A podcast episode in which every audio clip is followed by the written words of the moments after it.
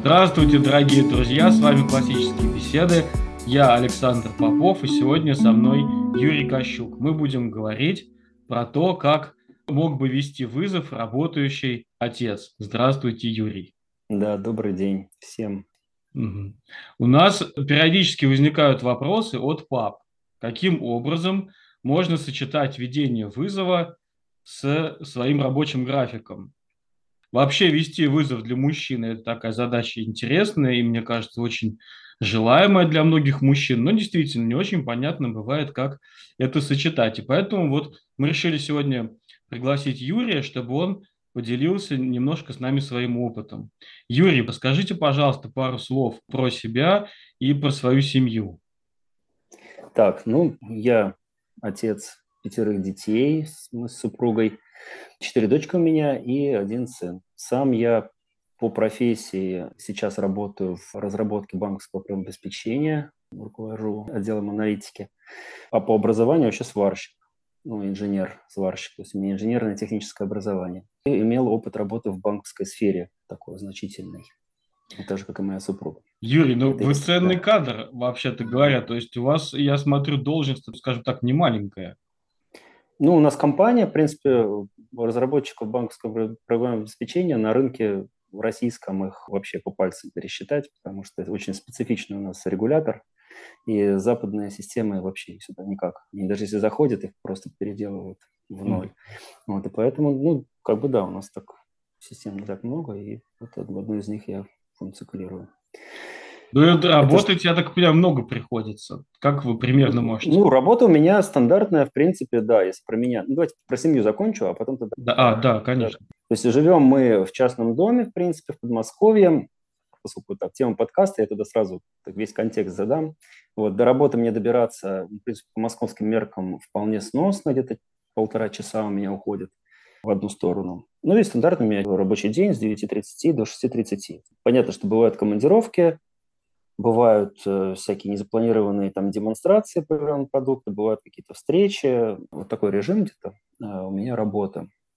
Теперь про КБ, да, чуть расскажу. Да, да. Как мы сюда попали. Ну, у меня, в принципе, зачинатель всех э, вот этих странных идей, это у меня супруга, а я обычно сначала выступаю антидотом, а потом постепенно так сказать, соглашаюсь с выбранным направлением. У меня вообще всегда так. На семейном образовании мы вообще с самого начала, то есть еще с первой дочкой мы как так сложилось. Но я сейчас не буду, наверное, растекаться, если интересно, могу рассказать, почему именно мы на семейное пошли. Но так или иначе, пошли на семейное, и когда, не помню, три года, наверное, или четыре мы отучились ну, своим каким-то, ну, думаю, сейчас мы сами все составим суперпрограмму, сами будем там всему учить, вот, и все будет классно.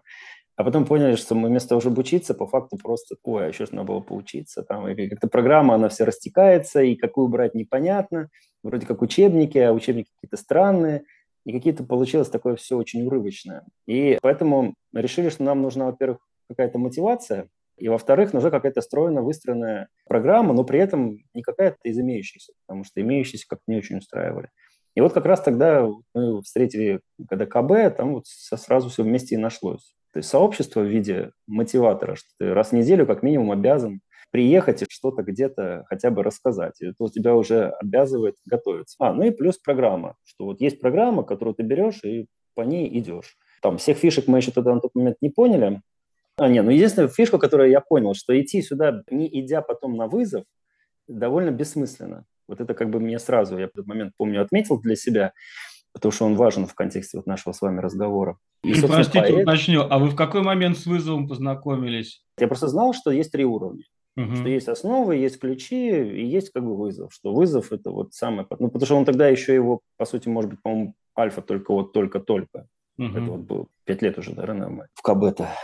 Ну, то есть это был второй год КБ в России, по большому счету. Да, да, да. Поэтому альфа только-только там был в виде эксперимента, и, а мы еще только были в основах, поэтому особо ничего не знали. Но вот как бы такое почему-то у меня установка была сразу. Так как я себе понял эту программу, что ну, если мы просто пройдем основы и даже ключи, то это, в принципе, просто подготовка к вызову. Так уж по большому счету. Поэтому что что-то она тоже дает, да, какие-то знания, какие-то навыки. Но без вызова это... Ну, то есть вызов это может быть там 80% или от, от всего, я имею в виду, образования вот этого КБ. Вот. Как, как мы тогда себе это видели. Ну, я думаю, что сейчас в этом отношении у меня мало что изменилось в части мнения. Вот как бы, если вкратце, то вот так. Хорошо, спасибо, очень интересно. Но смотрите, одно дело просто ходить на основу ключи, там, и даже на вызов. Совсем другое дело быть ведущим.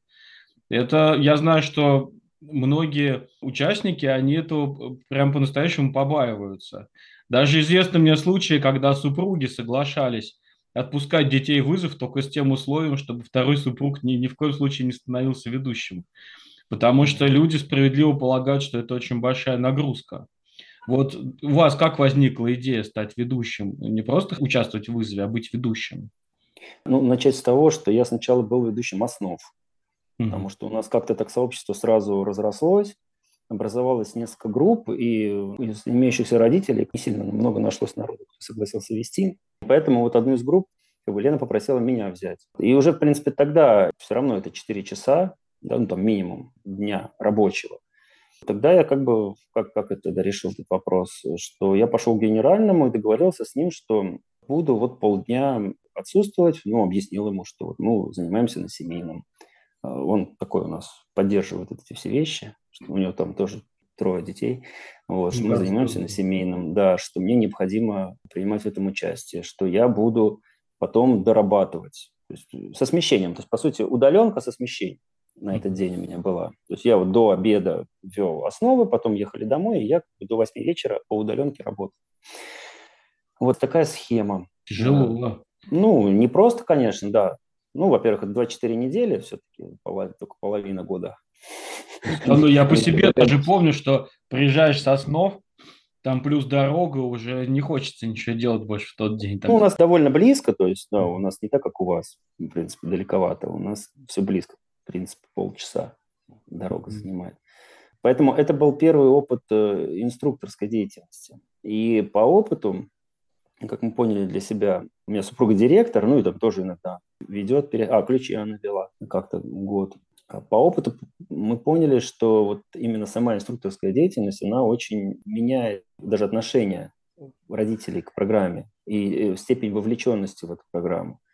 Потому что одно дело, когда пришел какой-то человек, что-то сделал, а ты вроде как посидел. В лучшем случае ты это смотришь, а в худшем случае там могут в телефонах сидеть или еще что-нибудь родителям. И уже потом намного сложнее себя мотивировать дома делать. А здесь э, ты как бы мотивирован априори.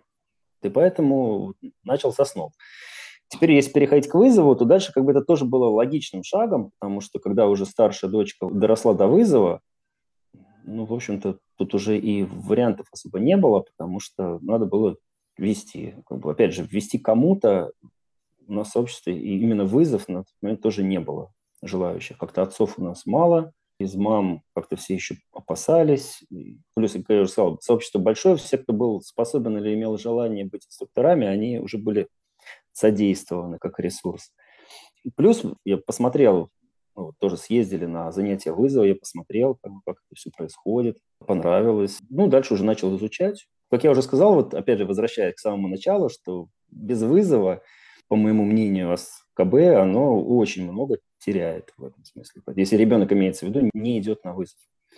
Вот, и поэтому я решил вызовом тоже заняться. Но, естественно, здесь пришлось уже передоговариваться с генеральным на тот момент, что мне уже теперь нужно не полдня, да, а минимум до 4 часов вечера. 8 часов уже доработать в этой ситуации довольно сложно. Вот, поэтому приходится дорабатывать 4 по удаленке. Как бы мне он разрешил, говорит, ладно, бог с ним, с этими четырьмя, но я их уже, так сказать, по совести просто раскидываю по остальным рабочим дням. То есть я в остальные рабочие дни просто на час раньше стал вставать, ездить на час раньше на работу. Ну, кстати, так прикольно получилось, машин мало, и едешь спокойно. Я вот сейчас вот у нас вроде вызов закончился, но я в том же режиме работаю. У меня теперь в день вызова просто есть э, лишние полдня на семью. Вот сегодня как раз у меня. Должен был быть день вызова это время. Вот такая схема. Понятно, здорово. Как раз вот я хотела спросить, но вы очень удачно рассказали, как с графиком это сочетается. Но а что касается подготовки вызова, сколько у вас занимает времени э, подготовка к занятию? И скажите, пожалуйста, вы какие ступени вызова вели? Так, вызов сейчас у меня будет первый, и, ну, и вел альфа и бету, угу. третий год, по сути, я уже вызов веду. Ну, на самом деле, я когда начал вести альфу, я понял, что подготовка, ну, по крайней мере, к альфе просто в разы проще, чем подготовка к основам. Вот. Потому Мне что тоже так кажется. подготовка к основам это было для меня просто тяжко. Ну, потому что еще не было вот этого всего, мало было напето песен там каких-то, каких-то способов подачи, еще не было этой базы, которая сейчас есть. И приходилось очень много просто делать с нуля, там, что-то ночами сидишь, придумываешь, рисуешь, и это такой процесс, конечно, творческий, даже доску, вот просто доску нарисовать, mm-hmm. это, это как минимум там два часа занимает, как с куста. Вот, и поэтому там, конечно, уходило много времени на подготовку к основам. В этом смысле это даже было сложнее. А когда на альфу пришел, просто был расслабон уже по сравнению с этим. Ну, просто так у меня, в принципе, база знаний в голове довольно приличная, и поэтому мне готовиться мало таким блоком приходилось. Так, чтобы прям читать. То есть я пробегался, там, по математике пробежался, вспомнил какие-то моменты по всем вещам. В принципе, мне подготовка уходила на альфе совокупно, наверное, мне кажется, часа 4-5. Угу. А вот, вот можете с таким утверждением согласиться, это мое личное наблюдение, что женщинам проще вести основы, а мужчинам вызов. Потому что на основах нужно подавать материал, его надо как-то презентовать детям, вот, чтобы они усваивали, а на вызове другой акцент, там нужно критическое мышление все время подключать и задавать вопросы по ходу дела, может как-то корректировать ход занятия. Но я бы здесь, честно говоря, по половому признаку бы не делил. Мне кажется, это, знаете, как больше склонность характера. Если человек склонен вот к подаче, да, к выступлению перед публикой, ему нравится вот песенки там петь, что-то плясать, то, конечно, ему будет классно вести основы. Угу. Это вот реально круто. Это может быть и мужчина, и женщина. То есть в этом смысле, мне кажется, таких мужчин, которые любят там поплясать песенки, попеть, их просто, мне кажется, физически меньше, имеется вот на детском уровне. Их просто меньше, чем женщин угу. в этом ключе.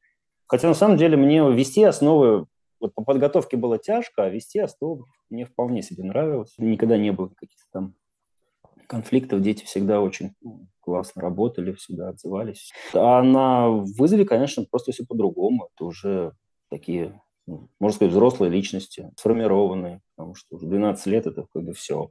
Именно стержень уже готов. Угу. Уже только опыт наматывается. А человек сформирован в каком-то смысле в каком-то глубинном таком смысле. Угу. Поэтому ты уже просто, тебе задача только там с эти листочки подрезать где-то, крону формировать и все. А тут уже ничего не исправишь там, с точки зрения формы ствола там, или чего-то такого. Но потом на бете, конечно, посложнее было. Да, на бете уже было посложнее. В части подготовки стало уходить больше, конечно, времени. То есть к альфе я готовился э, по большому счету в субботу иногда или воскресенье, там пару часов, написал там основной план, какие-то основные мысли накидал. И как бы основная часть на кону вечером. То есть садишься и вот весь вечер готовишься. Понедельник у нас во вторник занятия, в понедельник вот накануне. Ну, тоже совокупно, может быть, получалось, как я уже говорил, часов пять. А на бете уже пришлось подключать, эм, то есть я как начинал готовиться сразу после занятия, там приехал, отработал, и где-то часок какие-то основные мысли накидывал детям напоминалку про то, что нужно им обязательно подготовить, там, сбросить или еще что-то. То, о чем мы договорились на занятиях с ними mm-hmm. же, имеется в виду. Просто я им эту напоминалку кидал, сам себе размечал так крупно, блочно план на следующую неделю. И, в принципе, вот на вторник у меня на этом заканчивалось. Вот. А потом уже где-то как раз вот так же суббота пару часов, воскресенье пару часов и в понедельник уже там тоже часа четыре. Ну, совокупно получается часов, наверное, восемь 9 так. Да, здорово. Смотрите, я как-то тоже пришел к этой идее, что нужно обязательно напоминалку кидать, причем в тот же день, когда прошло занятие, ну, в крайнем случае, на следующий. Да. Потому что э, если мы о чем-то договорились на занятии делать, и даже я в какой-то момент проверял, все ли это записали, оказывается, этого недостаточно. Все равно нужно потом еще сделать напоминание, иначе все равно большинство забывает. Да. Ну, это и взрослых случаев. Я со взрослыми тут просто поражаюсь каждый раз mm-hmm. на работе. Со взрослыми людьми то же самое. Ну да, но в отношении меня то точно. У меня вообще память дольше суток ничего не держит. Поэтому только надежда вся на записи. Хорошо. А еще, знаете, хотел уточнить. Вот вы говорили про детей, у вас старшая дочь, я так понимаю, а остальные как сыновья, дочери? Остальные еще у меня, ну, у меня четыре дочери и один младший сын, ему полтора mm-hmm. года. Вот, поэтому, а так четверо, вот четверо дочерей, они все в КБ, так или иначе. Ну, в вызове у вас только старшая пока, да? В вызове пока только старшая, а вторая дочь пойдет вот вызов в Альфу, как раз в этом году будет уже супруга вести. Хорошо. Это у меня, да, вот, кстати, тоже момент, как справляемся, потому что, как я уже говорил, у меня могут там на вторник поставить, например, какой-нибудь показ там или командировку отправить, какое-то там совещание важное. Тогда тут вот мы решали, конечно, у нас сейчас дети такие, знаете, что с ними согласовать перенос дня это сложнее, чем мне перенести. Точно. У них там в этот день кружок, тут у них какой-то репетитор, тут они э, обязательно уезжают на какие-то сборы, тут они еще что-то, там просто все забито, и каждый раз это, честно говоря, было, конечно, мучение. С ними согласовываем перенос туда куда-то, если мне вот вторник не могу, там, или на среду, или наоборот назад. Ну, там уже как-то выработалась у нас за год схема, куда мы можем более-менее безболезненно для всех перенестись. И несколько раз меня супруга подменяла. я ей готовил весь материал, угу. а она с детьми просто уже, ну, это там два раза. В принципе, переносов за год у меня было, может быть, совокупно, наверное, пять где-то. Угу. Вот. Ну, два раза из них супруга подменяла. Вот как раз ей понравилось, она себя попробовала в роли ведущего, вот, насколько она может. Ну, поняла, что это, в принципе, не страшно, что это вполне посильная такая вещь. На самом деле, если вот по опыту, ну, может быть, будет интересно, как я себе это ощущаю, что вся альфа, может быть, не вся, нет, не вся, наверное, первая половина альфа у меня ушла просто на то, чтобы дети стали свободно высказываться. Угу. Чтобы а они не ждали от меня правильного ответа, а вдруг они что-то неправильно скажут. Я их всячески мотивировал, наоборот, вот, ошибаться, говорить что-то неправильно, там, просто высказывать свое мнение, пусть оно там дурное, пусть оно какое-то там странное, смешное, еще какое-то. То есть мы там, наоборот, очень много смеялись всегда, там они начинали какие-то конструкции городить, там, за кого они замуж выйдут, там, все такое. То есть я это не обрезал осознанно, по крайней мере, в первую половину, потому что, чтобы дать им возможность почувствовать себя свободно. Вот. А дальше уже, когда они уже совершенно свободно говорят, совершенно свободно излагаются, это там я уже стал уже их если смотришь, не несет. Говорит, давайте там, вернемся, пожалуйста, к нашей теме. Ну, чуть-чуть дам, под, подрасслабиться. И возвращаю потихоньку. И поэтому сейчас они уже, в принципе, может любой взрослый с ними сесть, выступая в качестве модератора, они могут спокойно, самостоятельно уже излагать все эти темы. Мне кажется, что на Альфе это вообще самое важное, создать вот эту рабочую атмосферу, чтобы студенты могли сами, чтобы учебный процесс уже, он мог идти действительно, как вы совершенно справедливо сказали, с любым адекватным модератором. Рабочая атмосфера, когда она присутствует, то это в разы облегчает подготовку к занятиям. А вот скажите, пожалуйста, а для вас в чем в основном состоит подготовка? Чему вы больше всего уделяете внимание, когда готовитесь? Так, ну здесь тут очень сильно от блока зависит. Тут по каждому блоку по-разному. Ну, могу по, по всем блокам, в принципе, пробежаться. Ну, может, по всем не обязательно, но, может быть, там два-три. Ну, самый сложный какой для вас? Самый сложный? А там тоже же очень все по-разному. Там и дебаты были разные, и рассуждения были разные. Для меня лично самое сложное – это латынь, конечно. Потому что я на ключах не был. С русским у меня хотя я, что удивительно, пишу более-менее грамотно, но почему-то именно вот с грамматикой русского это, дать определение причастия или причастия, я вот только сейчас это все, пока они ключами учатся, я там все, о, а это, оказывается, такая штука классная. Вот, и поэтому для, латынь для меня, следовательно, тоже довольно сложна в этом смысле, потому что нет вот этой основы грамматической у меня самого. С одной стороны. С другой стороны, это проще, что дети видят, что я тут вообще никак не могу. Если в других блоках у меня тоже я с этим боролся очень, с учительствованием, знаете, когда начинаешь объяснять им что-то, начинаешь им то что-то рассказывать, то есть тебе постоянно приходится за руку хватать. Ну как же, я же должен дать, я же, подождите, сейчас я вам должен это рассказать. Вот. А с латынью такого у меня не получается. Мне приходится вместе с ними как бы копаться, в этом смысле, наверное, им, им попроще. Поэтому вот к латыни я готовлюсь, наверное, больше всего, потому что там и объем работы для меня такой самый большой, разобраться и с, с методической частью, какие-то предложения подобрать, да, выяснить, как подходят ли они, не подходят, где-то что-то самому перевести, слова подобрать какие-то, чтобы с ними там разобрать, для них там какой-то банк слов подготовить, чтобы он был общий, да, потом какие-то придумать интересности игры, чтобы их там развлечь там где-то, меморийно или еще что-то такое. Вот это занимает действительно по латыни у меня довольно много времени. А, ну и вот получается экспозиция. Не, не сказать, что это сложно, просто что произведение надо прочитать, mm-hmm. как бы проанализировать, тоже какие-то моменты выделить для себя, потому что их там спрашиваешь, а, ребята, а вот, э, какие-то незнакомые там слова, термины вам встречались? То, что вам непонятно. Мне все понятно. Список достаю так свой. А вот это, говорит, что означает? Не знаем. Говорю, ну вы же читали. Ну да, то есть у вас не возникло вопросов, что это такое? Нет. Давайте подумаем. Там. Ну вот так, это же надо тоже подготовиться. Конечно. Накануне пробежаться, посмотреть. Ну и плюс, опять же, теоретическая же часть э, по УИПу. Да, тоже для меня все это незнакомо. Все как раз, собственно, сама экспозиция. Да, приемы надо хотя бы да. самому освоить эти. Да, освоить. Функции, да, параллелизмы, да, и конкретные глаголы. И все. Да, тоже это много времени. Да. В остальном логика, наука, это все. Как бы, вот я честно вам скажу, для меня в бете самый сложный блок – это рассуждение во втором семестре, где художники и композиторы.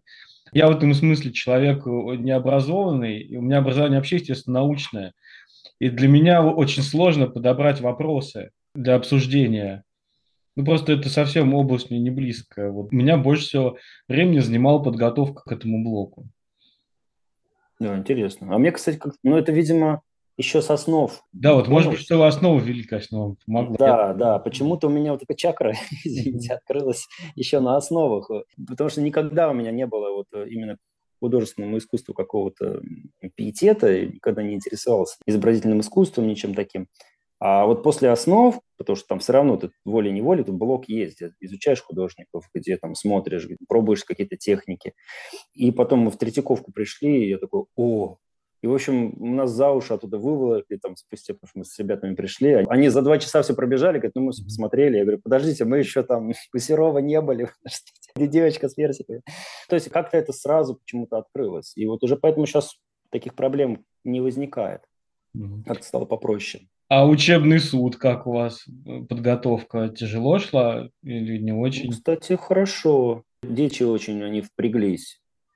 Особенно, когда узнали, что мы с сообществом Володи Жиркина будем играть. Они сразу, а что мы будем делать? А как у вас сам суд прошел? Тоже, тоже прилично, да, вполне очень хорошо. Ну, мы настоящего там адвоката нашли, у нас в храме, в приходе есть очень крутой адвокат на пенсии. Вот, и она так хорошо отыграла свою роль судейскую. Ну, мне очень понравилось. Мы постарались по, по моему наблюдению, когда адвокат приходит судьей, то обычно большинство оправдательных приговоров выносит. А наоборот, если сотрудник прокуратуры, большинство обвинительных. Да, может быть, может быть. Тут в основном присяжные играли. Ну, просто соглашалась с присяжным в данном случае. Нет, подготовка нормальная. Единственное, что э, мы почему-то как-то залипли на вот этих разборах э, показаний, когда там переписывание показаний, Э, идет. Вот мы почему-то очень много на это времени убили, и к стратегии, к выработке, собственно, стратегии подошли очень поздно. И у mm-hmm. нас мало времени получилось на проработку этой стратегии, на проработку самих ролей. В общем, как-то мы вот этому внимания не уделили. Ну, это детали. Поэтому, а так ребятам очень понравилось. Ну, а вам не тяжело было готовиться к суду? Э, ну, мы в этом смысле, конечно, были принимающей стороной еще, то есть у нас, кроме подготовки методологической, но пришлось, по суду пришлось делать еще в субботу. Мы с ребятами собирались онлайн угу. дополнительно. Где-то час еще приходилось нам до обсуждать какие-то моменты. Хотя один раз у меня получилось классно, мне надо было уйти. Я собрал их и говорю старшей дочке, давай-ка ты сама модерируй, и вы сами между собой пообсуждаете все. И жену попросил, говорю, на другом компе я подключил. Говорю, ты просто слушай, если там совсем ну, начнется какая-нибудь ерунда. Он говорит, вообще они как взялись, весь час и обсуждали все сами, вообще без моего участия. Причем даже такое ощущение, что без моего участия получилось лучше. Потому что когда я есть, они все равно ждут от меня какой-то mm-hmm. подсказки, что ты что-то там им скажешь. А когда никого нету, они начинают, вот как-то я сейчас хочу на, как раз на первом вызове начать больше в тень уходить, максимально себя убирать из, из всего этого процесса, э, давать им больше возможностей для может быть, это раньше надо было делать, как Маша Попова делает, мне очень нравится. Вот. Ну, вот пока у меня еще с этим есть... Но там не везде получится, вы знаете. Маша, мне тоже очень нравится, как она делает, но Маша не ведет ни бету, ни, ни более старший вызов, она ведет только вызов альфа. Да. А у нас, смотрите, есть в бете даже учебный суд. Это такой особенный курс. Я считаю, таких курсов немного в вызове. где студенты самостоятельно не смогут разобраться без помощи ведущего. Да, да. Там и в вызове один тоже непростой, да. курс, это проект Big Data, там э, тоже студенты самостоятельно, я думаю, что разобраться не смогут. Об это я думаю, что это еще и не, не тот уровень, когда они вообще, в принципе, могут вот так, что прям совсем самостоятельно от, от корки до корки что-то сделать. Да. Еще им очень нужна поддержка или родитель, или инструктор, если родители не очень в этом смысле помогают.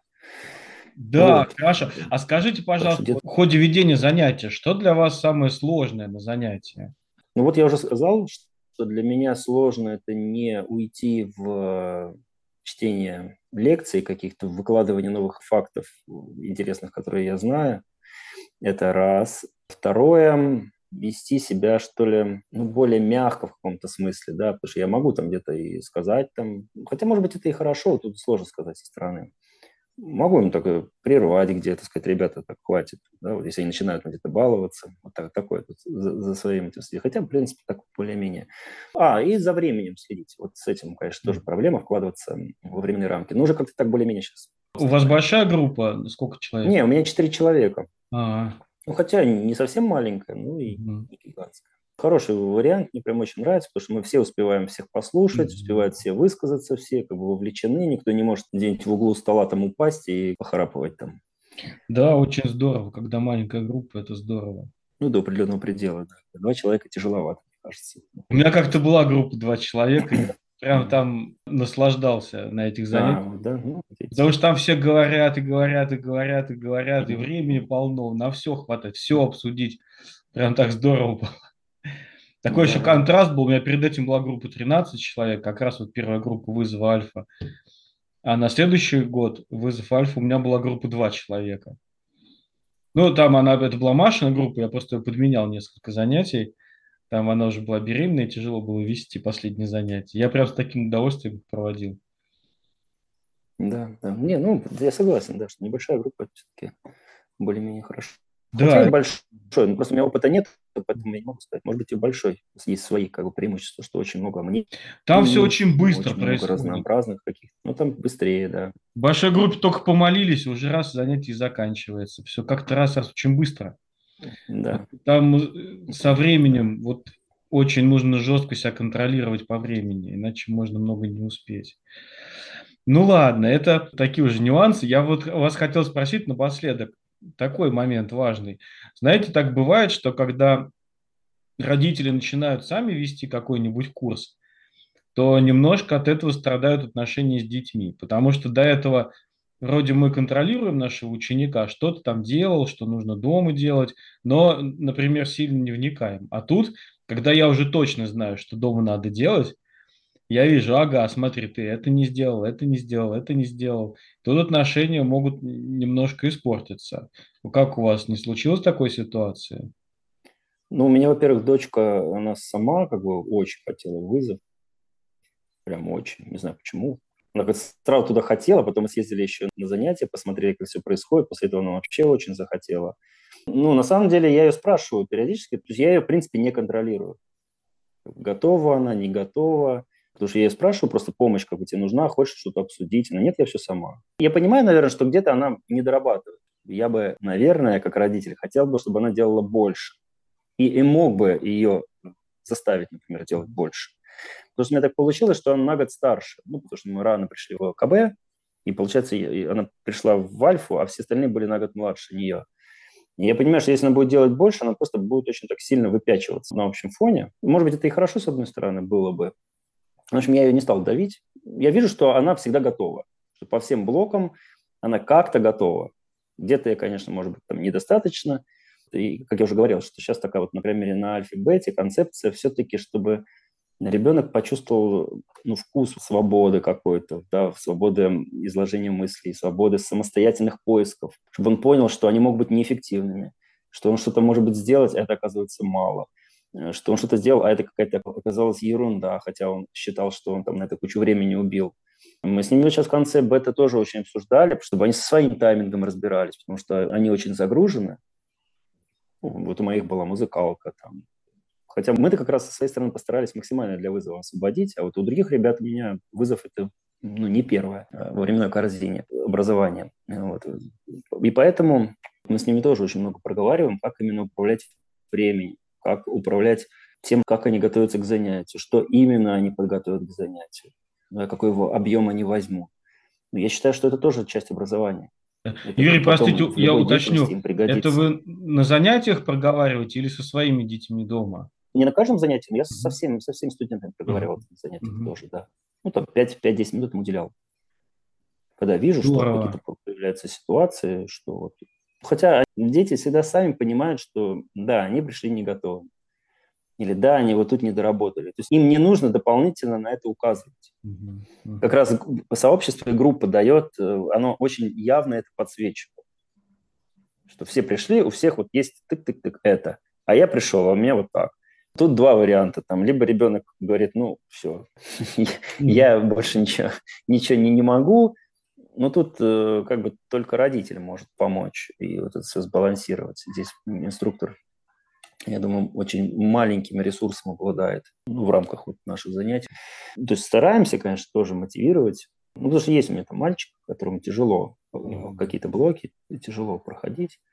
Вот. Но это уже такая работа, мне кажется, в любой группе есть дети, у кого где-то тут, тут там проседает. Тут, конечно, тут. конечно. В общем, такая ситуация. Юрий, а вот с такой загрузкой вы успеваете дома со своими детьми позаниматься как-то в рамках КБ? Или у вас да, ну, полностью супруга? По занятиям, нет, по занятиям, да. Вот занятия у меня полностью на себя супруга берет. По основам, по ключам, там, подготовки. Э, если на основах я еще готовил с детьми доклады, например, то сейчас, конечно, уже я совершенно не успеваю. Кроме вызова у меня больше по образованию на мне ничего нет. Угу. Ну, только духовная сторона вопроса. За мной там Евангелие, все богословские темы. А Евангелие часто вот дается? А, так вот образование. Ну, ежедневно мы стараемся. Евангелие, Деяния или, или Ветхий Завет что-то читаем. Каждый день хотя бы понемножку читаем. Потому что это тоже очень важная часть. Конечно, мне вот очень грустно поэтому тоже, что в онлайн-группах, как правило, вот это чтение Евангелия, совместная молитва, ну, то есть там остается молитва, у нас очень усеченная. Очень тяжело просто онлайн молиться вместе с кем-то, Евангелие читать оказалось вообще невозможно практически. Э, в этом смысле очные группы гораздо-гораздо более богатый дают материал. Скажите, пожалуйста, все-таки уточню, а со старшей дочкой вызовом вы дома еще как-то занимаетесь или только то, что в группе?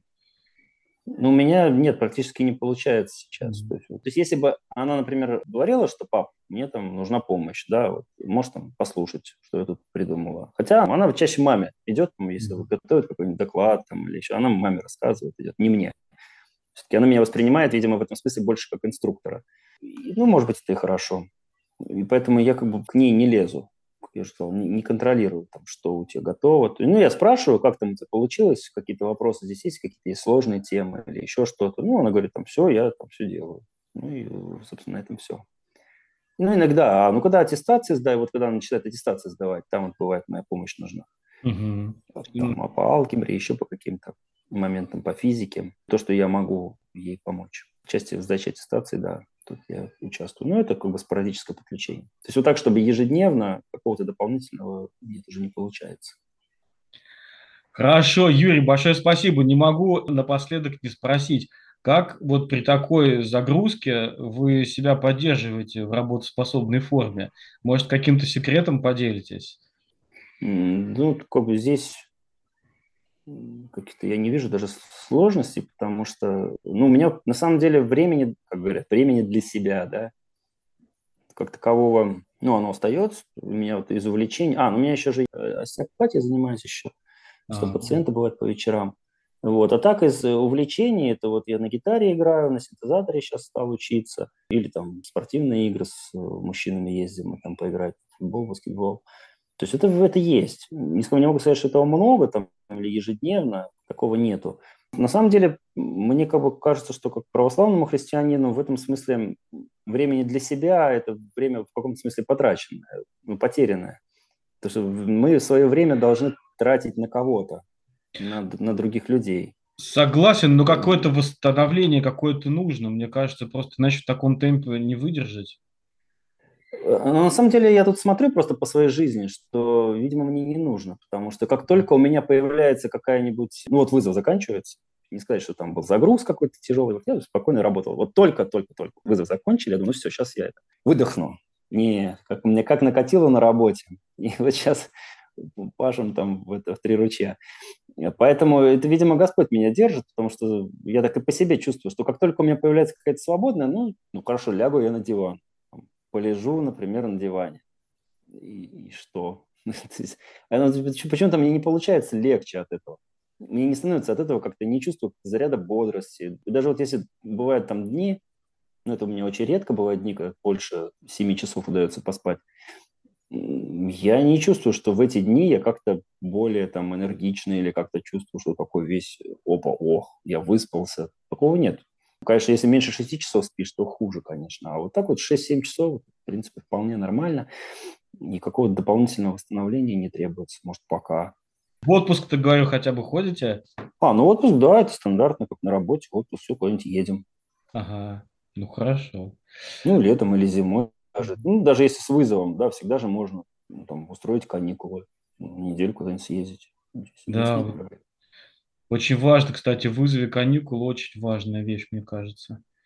Даже по детям видно, что они где-то там к каждой пятой неделе, я стараюсь последние годы каждую пятую неделю сделать каникулы. Потому ну, что иначе они... Это круто. Вы, Надо рано, рано начинать тогда, и, да.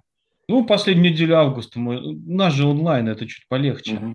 Угу. Вот, хотя, кстати говоря, я тоже советовал некоторым людям, которые даже офлайн группы ведут, первое занятие, например, онлайн провести, пока все еще где-то в отпусках, и чуть посвободнее себя чувствовать в течение года зато. Кстати, это тоже вариант. Вот. Ну хорошо, Юрий, большое вам спасибо.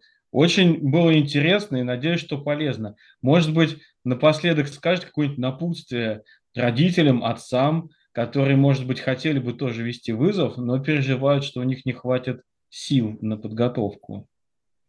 Ну, я тут только по опыту своему могу сказать, что ну, вызов действительно открывает новый взгляд на своих детей. До вызова воспринимаешь как, как детей. А с вызова, когда ты начинаешь с ними общаться, когда ты начинаешь слушать их э, мысли и начинаешь понимать, что это уже, вот как я уже с самого начала говорил, что это уже личности, которые способны иметь какое-то свое мнение, да, иногда очень неожиданное мнение, э, иногда противоречащее твоему, или когда они тебя убеждают в том, что ты, оказывается, где-то не прав. Вот э, даже и такие ситуации бывают. Это такая беседа, которую дома довольно сложно построить. Беседа в сообществе, она отличается от той беседы, которую может со своими детьми, например, построить. Потому что дети разновозрастные. Здесь, в принципе, собираются дети плюс-минус одной возрастной группы. И плюс, естественно, конечно, что еще из плюсов можно отметить? Такой пласт знаний э, и опыта какого-то, да, который я получил вот инструкторство на вызове вот эти годы, это, конечно, стоит каких-то курсов, прям, знаете, переподготовки квалификации. Это. И умение, э, вот как раз все эти психологические моменты, даже для самого себя. Умение работать э, в команде с группой, общение, да, модерация. Потом, опять же, очень многие инструменты, которые мы на вызове изучаем, я применяю потом в своей повседневной жизни. То же самое, например, убеждающее эссе. Вот у меня есть презентацию, нужно сделать какой-нибудь продукт. Вот я беру убеждающее эссе и погнал. Все, пошло сразу. Яркое начало, разделение и адресацию. Аргументы, да, все, адресацию сделал, все, о, класс. Ну, это один из примеров. По таблица тоже самое. Тоже ее можно же применять совершенно для разных каких-то вещей. Плюс и минус. Работу менять, не менять. Взял таблицу составил. Ура. Вот. Это вот э, погружение. Ну и, конечно, вовлеченность в образование своих детей, я думаю, что это ну, потому что раньше отцы всегда чему-то детей учили. Сейчас просто не то время, когда отец там может ребенка, ну, ну хотя многие могут там и гвоздь научить забить, там лошадь подковать, роды принять, да, то, чему раньше учили. А у нас у городских как бы, таких возможностей особо нету, и я там не, не могу сказать, что я гений там, по хозяйству что-нибудь сделать. Сейчас, конечно, дом вынуждает как-то там к этому приобщаться. Но вот э, я считаю, что, вот, например, ведение вызова – это такой момент, где я могу послужить как раз для своих детей в том числе, на их будущее повлиять. Я думаю, что это тоже такой важный вклад родителя, ну, отца, отца прежде всего, вот в семейное образование. Да, на семейное же образование идет семья, а не, а не только мама. Потому что мама, семья состоит из, из родителей и детей. И вся семья идет на семейное образование, оно потому и семейное. Невозможно так, чтобы один родитель был на семейном, а другой на нем не был. Ну, хотя, к сожалению, такие ситуации сейчас довольно частые, но я считаю, что это ну, ситуация неправильная в корне. Тоже очень большая потеря в этом смысле. Поэтому, мне кажется, отцы очень это будет хорошо, если отец будет принимать участие в вызове. Просто вызов он так для отцов более комфортный, что ли. Можно посидеть, порассуждать с умными детьми о чем-то, поразговаривать, где-то на себя посмотреть, какие-то свои знания пополнить, где-то научиться, получить какие-то доп. навыки. Это, я считаю, очень-очень круто. Хорошо, дорогой Юрий, большое вам спасибо. Очень было приятно с вами побеседовать. Дорогие друзья, большое спасибо за внимание. Мы вынуждены прощаться. Всем до свидания. Юрий, до свидания. Желаю всем успехов на тяжелой, но плодотворной ниве семейного образования. Ну да, всем с Богом. Всем с Богом. До свидания.